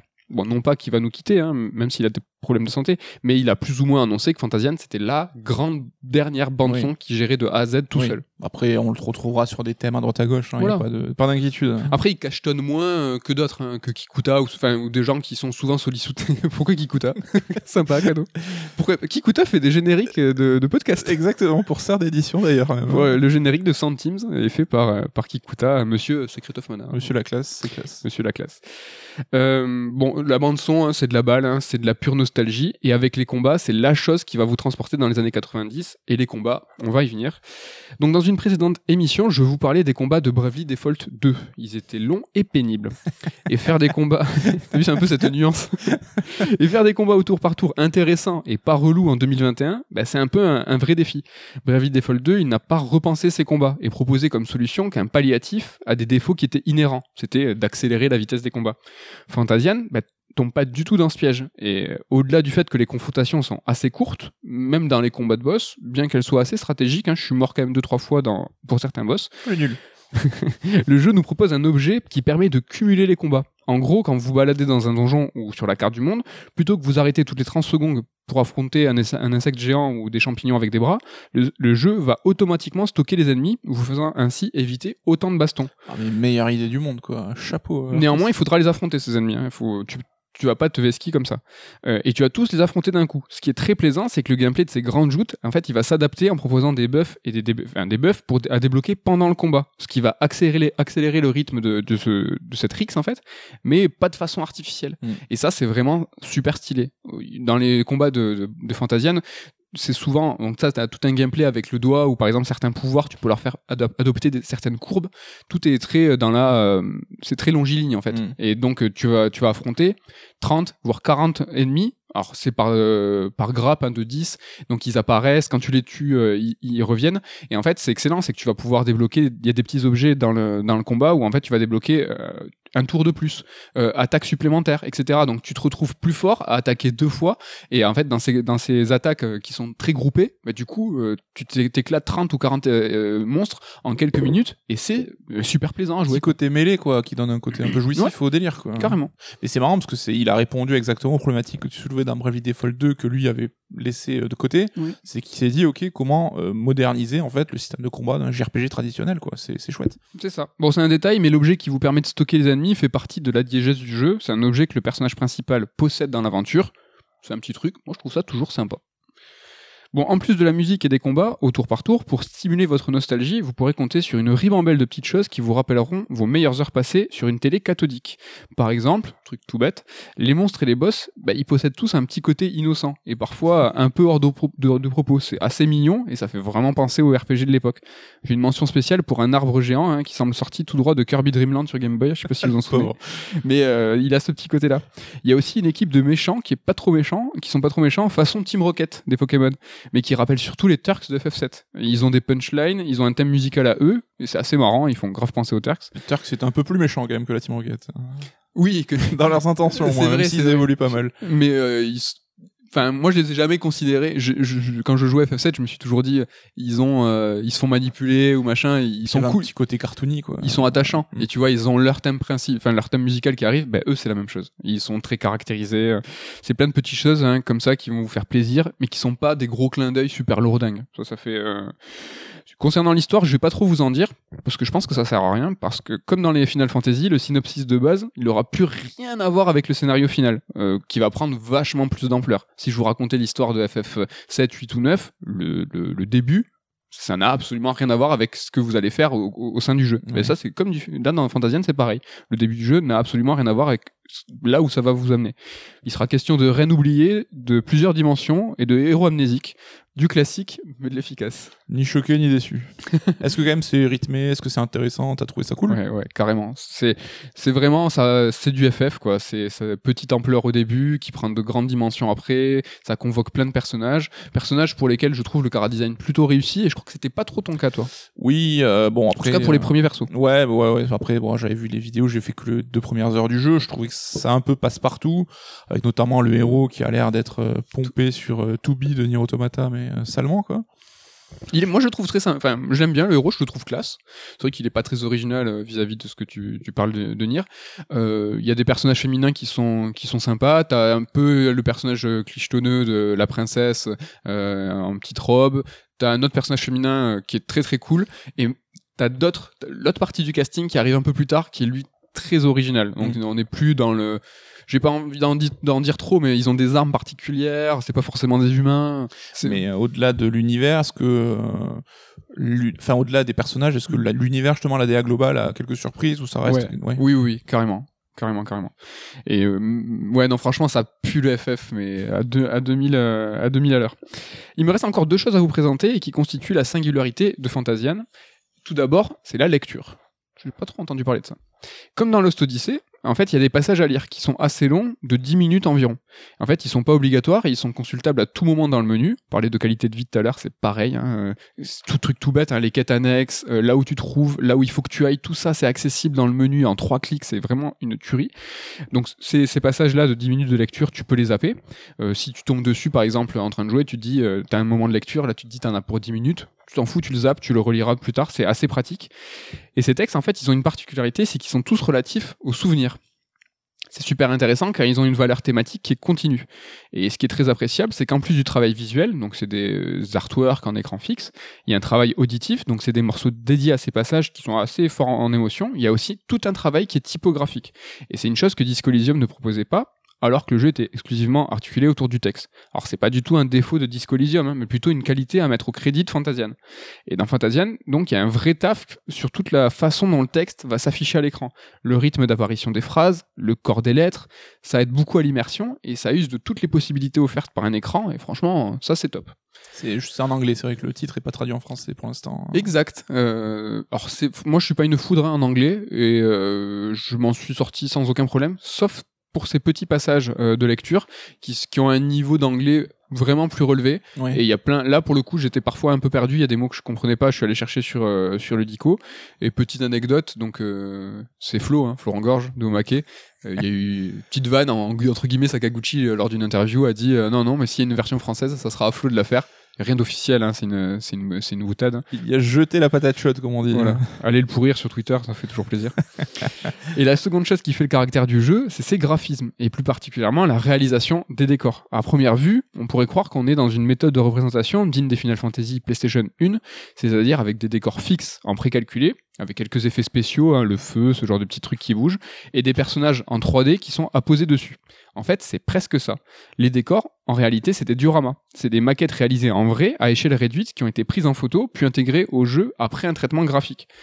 Et franchement, je trouve ça trop classe. Euh, et c'est marrant et c'est étrange à dire, mais on sent, quand tu joues, on sent le réel. Les textures, elles semblent vraies. Mais en fait, c'est parce qu'elles le sont. Et l'effet est trop bien et ça donne un feeling, je trouve, très Wes Anderson, donc le réalisateur de- des films L'île aux chiens ou Fantastic Mr. Fox. Comment tu trouves ces dioramas, toi? Tu trouves ça joli? Je trouve ça génial. C'est une pure idée, comme tu dis, ça donne un cachet euh, réel, réaliste que inattendu, quoi. Oui. Il y a juste, je trouve, sur les transitions de mouvements de caméra qui sont un poil abruptes, peut-être, mais je trouve ça euh, enchanteur, quoi. Ça a vraiment euh, ce côté enchanteur. Exactement. Et avoir pu travailler, tu vas plus m'inviter pour la prochaine chronique, c'est ça s'il te plaît, tu, Tu peux fermer ta tu gueule peux fermer ta gueule. Parce qu'avoir pu travailler sur des maquettes a aussi permis aux équipes de Fantasian de pouvoir jouer avec les mouvements de caméra. Désolé. Non, mais entre chaque, écran, tu l'as dit, il y a un mouvement de caméra qui est fluide en fait. Ça coupe pas. C'est assez surprenant et c'est à mon sens, à mon sens, très convaincant. Ça anime l'exploration car la caméra est très libre. Et après plusieurs heures de jeu, on reste toujours très étonné par certains mouvements de caméra. Mm. Donc toi, Nico, je, trouve, je pense que tu trouves ça très surprenant. Regarde, tu as trouvé ça surprenant au début. Alors, comme je disais, un poil abrupt peut-être, mais parce que je pense que c'était une question de techniquement, quoi, de, de faire passer, déplacer la vue d'un modèle physique existant de décor. Mais d'une contrainte, tu Mm. l'as dit, moi je trouve est née une idée euh, originale, vous avez jamais vu ça. Et ça reste super étonnant, c'est très très immersif. J'ai trouvé ça, en- bah, encore une fois, bah, très singulier, ça lui donne une- un caractère très très fort. Bah, en conclusion, du coup, je vous dirais bien que le nom du jeu ne laisse que peu de doutes sur la filiation avec Final Fantasy, et vous pouvez me croire, c'est pas du tout un mensonge. Ce Fantasian, il aurait vraiment pu s'appeler euh, FF, euh, et pour vous motiver à vous lancer, moi ce que je vous conseille, c'est dites-vous que c'est un FF secret, un projet abandonné à l'époque par Sakaguchi et qui ressuscite aujourd'hui. Dites-vous que c'est un spin-off, c'est un truc qui était mort et qui est né dans l'esprit de Sakaguchi, allez disons après FF9, hein, quand il s'est planté après avec son film. C'était dans sa tête depuis toujours, c'est pas le cas, hein, même si. Dites-vous que c'est un FF euh, ressuscité et franchement ça va vous, je pense que ça peut vraiment vous motiver. Un peu comme on disait de Lost Odyssey, qui était le FF10 de Sakaguchi. Là, ça serait un peu le FF11 de Sakaguchi, quoi. Ouais, c'est ça. Même si Fantasian, même s'il y a cet héritage Final Fantasy, euh, peut-être d'un projet avorté, il porte en lui toute l'expérience de Sakaguchi post Final Fantasy. Fanta- Enfin, tu vois, j'ai parlé des passages de lecture, c'est son expérience dans Lost Odyssey. Il y a plusieurs choses comme ça de mise en scène qui peuvent vous faire penser à Lost Story, Terra Battle au niveau de l'interface. Tout ça, en fait, euh, toute son expérience euh, a porté ses fruits et en fait euh, donne à Fantasian sa grande qualité aujourd'hui. Et c'est là où tu vois que Sakaguchi, c'est vraiment un grand monsieur du jeu vidéo, c'est qu'il a fait des jeux excellents à l'époque, il s'est nourri de son nouveau studio, il a rebondi, et il a rebondi avec la forme, et aujourd'hui, il, propose un Fantasian mais qui marche, qui est contemporain, qui fonctionne, et qui est porteur de son héritage, mais qui est porteur aussi de tout ce qui a qui fait le jeu vidéo euh, à ce jour, quoi. Ouais, mais c'est ça, c'est qui reste pertinent aujourd'hui. C'est une belle surprise et ça me fait chaud au cœur quelque part parce que, comme tu dis, c'est jamais rigolo de voir des créateurs qu'on a appréciés Oh, ça fait de la bah, voir un peu un décalage aujourd'hui. Et ça montre, comme tu dis, qu'il a toujours l'esprit hein, vif et affûté. Et je pense qu'il doit être très très frustré du justement du no man's land de communication qu'a suivi la sortie de son jeu parce que ça ça fait plouf quoi. Mais là, il y a une re- très alors, euh, rien à voir, hein, mais Fantasian, je vous le propose aujourd'hui en chronique dans Red Alert, et c'est cette semaine où en fait il y a eu une grande relance de la communication de la part de Miss Walker, qui a donné des interviews à tout le monde, euh, que, en France euh, ou euh, à l'étra- à l'étranger. C'est Julien Chies qui a eu euh, l'interview en France, et c'est là où on a appris euh, le petit délire avec euh, Florent Gorge. Mais il a aussi donné beaucoup d'interviews à des médias américains, à des youtubeurs, tout ça. Là, je pense a- que c'est une réponse à- au manque de com. C'est ce que dit bon, ben, je vais prendre le taureau par les cornes quoi. Exactement. Et donc à ce jour, euh, Fantasian, là, ce que je viens de vous dire, ce n'est que la première partie de l'aventure. Euh, la seconde, d'après Sakaguchi, sera un peu plus ouverte. Calmons-nous, c'est un, un créateur japonais. C'est clairement la seconde phase des FF. C'est tout le temps le cas. C'est un peu plus ouvert. Il y a un plus grand choix dans les quêtes. Donc euh, pas de surprise. Elle sortira au second semestre de 2021 et euh, elle fera, d'après Sakaguchi, 20-30 heures. Donc comme la partie 1. Ce qui amènera la durée de vie de Fantasian quand même à euh, entre 50 et 60 heures. Donc c'est même un Final Fantasy euh, assez long quoi. Ouais, et c'est vrai que tu parlais du monde qui s'ouvre, il a clairement pris l'exemple de FF6 avec la deuxième partie du jeu où là l'univers était un peu plus libre, tu perds en linéarité, et sachant que Sakaguchi considère un peu Fantasian comme une sorte de FF6-2, euh, une sorte de suite spirituelle quelque part là-dessus quoi. Ouais, c'est vrai. Même si j'y ai vu, euh, il y a deux trois trucs euh, qui font aussi vraiment fortement penser à FF7. Euh... Ouais, le début, moi j'ai fait que le prologue hein, du jeu, les deux premières heures, c'est le début de FF7. Hein. Non, non, franchement, il y a. Mais tu vois, tout, tout bêtement, euh, tu fais bien d'en parler du début. Moi, je trouve que c'est un écueil qui est euh, à donner, euh, à louer à absolument tous les RPG en ce moment, c'est qu'ils font des débuts, mais c'est mou, mais arrêtez de faire ça. Mais là, Fantasian, mais c'est pas du tout le cas. C'est tambour battant dès le début. T'es plongé dans l'action. T'as les enjeux qui arrivent très rapidement. Tu as joué que quelques heures. T'as déjà capté le délire des dimensions. Enfin, tu vois, ça arrive. Ouais, très, ouais, j'ai déjà eu le boss et tout. Enfin, et t'as le sentiment d'urgence au début qui est vachement bien rendu, quoi. Non, franchement, ben voilà, moi j'ai trop rien à ajouter euh, et puis j'ai à, dessin euh, pas trop détaillé certaines choses. Euh, plonger dans Fantasian, essayer de dépasser son format mobile qui, moi, le premier m'a dérangé. Je suis deg. Hein, J'aurais même dans cette dans ce format graphique, hein, moi je le trouve très très convaincant. J'aurais aimé y jouer sur Switch parce qu'en plus bah, toute l'interface tactile, l'UX et l'UI qui est développé pour du mobile. Hein, je sais pas comment on y joue sur sur Apple TV. Euh, même sur le téléphone, vous pouvez brancher, sachez, votre manette de PS5 et de PS4.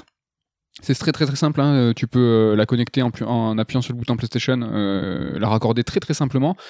Je pense que tu perds une partie de l'expérience parce que c'est vraiment pensé pour le tactile. Ouais, et même je pense ça doit un peu le saouler Sakaguchi parce que tout le monde doit lui poser la question quand c'est qu'il sort sur Switch, est-ce qu'il va sortir sur PS5 ou quoi? Et enfin, je pense qu'il s'est creusé la tête pour faire un jeu adapté au support mobile d'Apple. Ouais, comme tu dis, c'est peut-être dommage de vouloir jouer à la manette ou de mmh. vouloir jouer sur console, quoi. Mais bon, moi, moi j'aurais aimé, moi, moi j'aurais aimé. Hein, euh... Ah non, mais moi aussi, hein, je, je jette pas la pierre. Je hein. pense que l'iPad, c'est le, le, le support parfait. T'as un bel et grand écran, euh, t'es toujours sur du format tactile, c'est une tuerie. Si vous avez l'occasion, moi je vous le conseille à 2000%, hein, et euh, il est très très haut euh, dans ma liste des jeux de l'année, euh, coup de cœur, vraiment, vraiment, vraiment génial. En tout cas, tu m'as convaincu de m'y mettre sérieusement dès que j'aurai l'occasion. Car n'oublie pas, plus tu es long, plus c'est cher. C'est un, c'est un, format de prix particulier, mais voilà, c'est entre vos mains, n'hésitez pas. Voilà pour cette émission, des DLC, Fantasy, un top 3. on... Est-ce que tu as quelque chose? Parce que moi j'ai rien pour la semaine prochaine. Est-ce que c'est quelque chose Est-ce que c'est le 3 ou pas encore Alors non, on a une semaine. Merde. on a une semaine encore à tenir à vous proposer des chroniques euh, d'actu euh, et d'analyse. Et dès la semaine, donc dans 15 jours, on va vous proposer une émission, euh, sans je pense qu'on vous le dire, une émission en fait sur nos projections, nos envies, un truc un peu fastoche, les, léché, les, léché, Ouais, mais un, les- un peu fun. Pourquoi j'ai dit léché? Je voulais dire. je sais pas. T'as faim, je pense. Non, tiens, je sais plus ce que je voulais dire, mais je voulais dire un truc euh, Fun, ouais, tra- tranquille, euh, où on va vous dire ce qu'on attend, euh, ce qu'on imagine, et une seconde partie un peu rigolote, où on va vous raconter euh, le 3. Comment ça, comment ça se passait le 3 Notre E3. Ouais, comment ça se passait quand il y avait des conférences avec des vrais gens? Et euh, voilà, on a eu l'occasion d'aller à l'E3, donc on va vous raconter, euh, nous, comment ça s'est passé. Puis, dans trois semaines, là, je pense qu'on va vous faire un raid d'alerte réaction à tout ce qui s'est passé. Donc voilà pour le programme, en tout cas pas de la semaine prochaine, mais euh, de, de mi-juin. Euh, Donc, faut trouver une idée la semaine prochaine. Ouais, semaine voilà, faut, prochaine, tr- faut trouver une, une idée. Je vais aller lire tes chroniques sur Gameblog. Moi, je pense que je vais vous parler euh, de Transmedia et de Castlevania. Je Oh, pense ah que- oui, mais c'est vrai que oui, Ouais. t'avais cette idée-là, tu en avais déjà Ouais, parlé, ouais, je hein. pense que bah, j'ai fini. euh, j'ai fini. Bah, si vous voulez vous jeter sur la série euh, pour être à jour, elle est mortelle, elle est trop bien cette série Castlevania, la saison 4, et c'est la meilleure, et elle est trop bien, et je pense que ça sera peut-être l'occasion de parler bah, de, de qu'est-ce que le monde transmédia et comment ça se passe aujourd'hui. Donc voilà. L'occasion bah, de vous remercier encore une fois pour votre fidélité, euh, l'occasion de faire euh, la bise à Ken, à Damien et à Ludo, et de vous dire à la semaine prochaine. Merci à tous. Bye bye.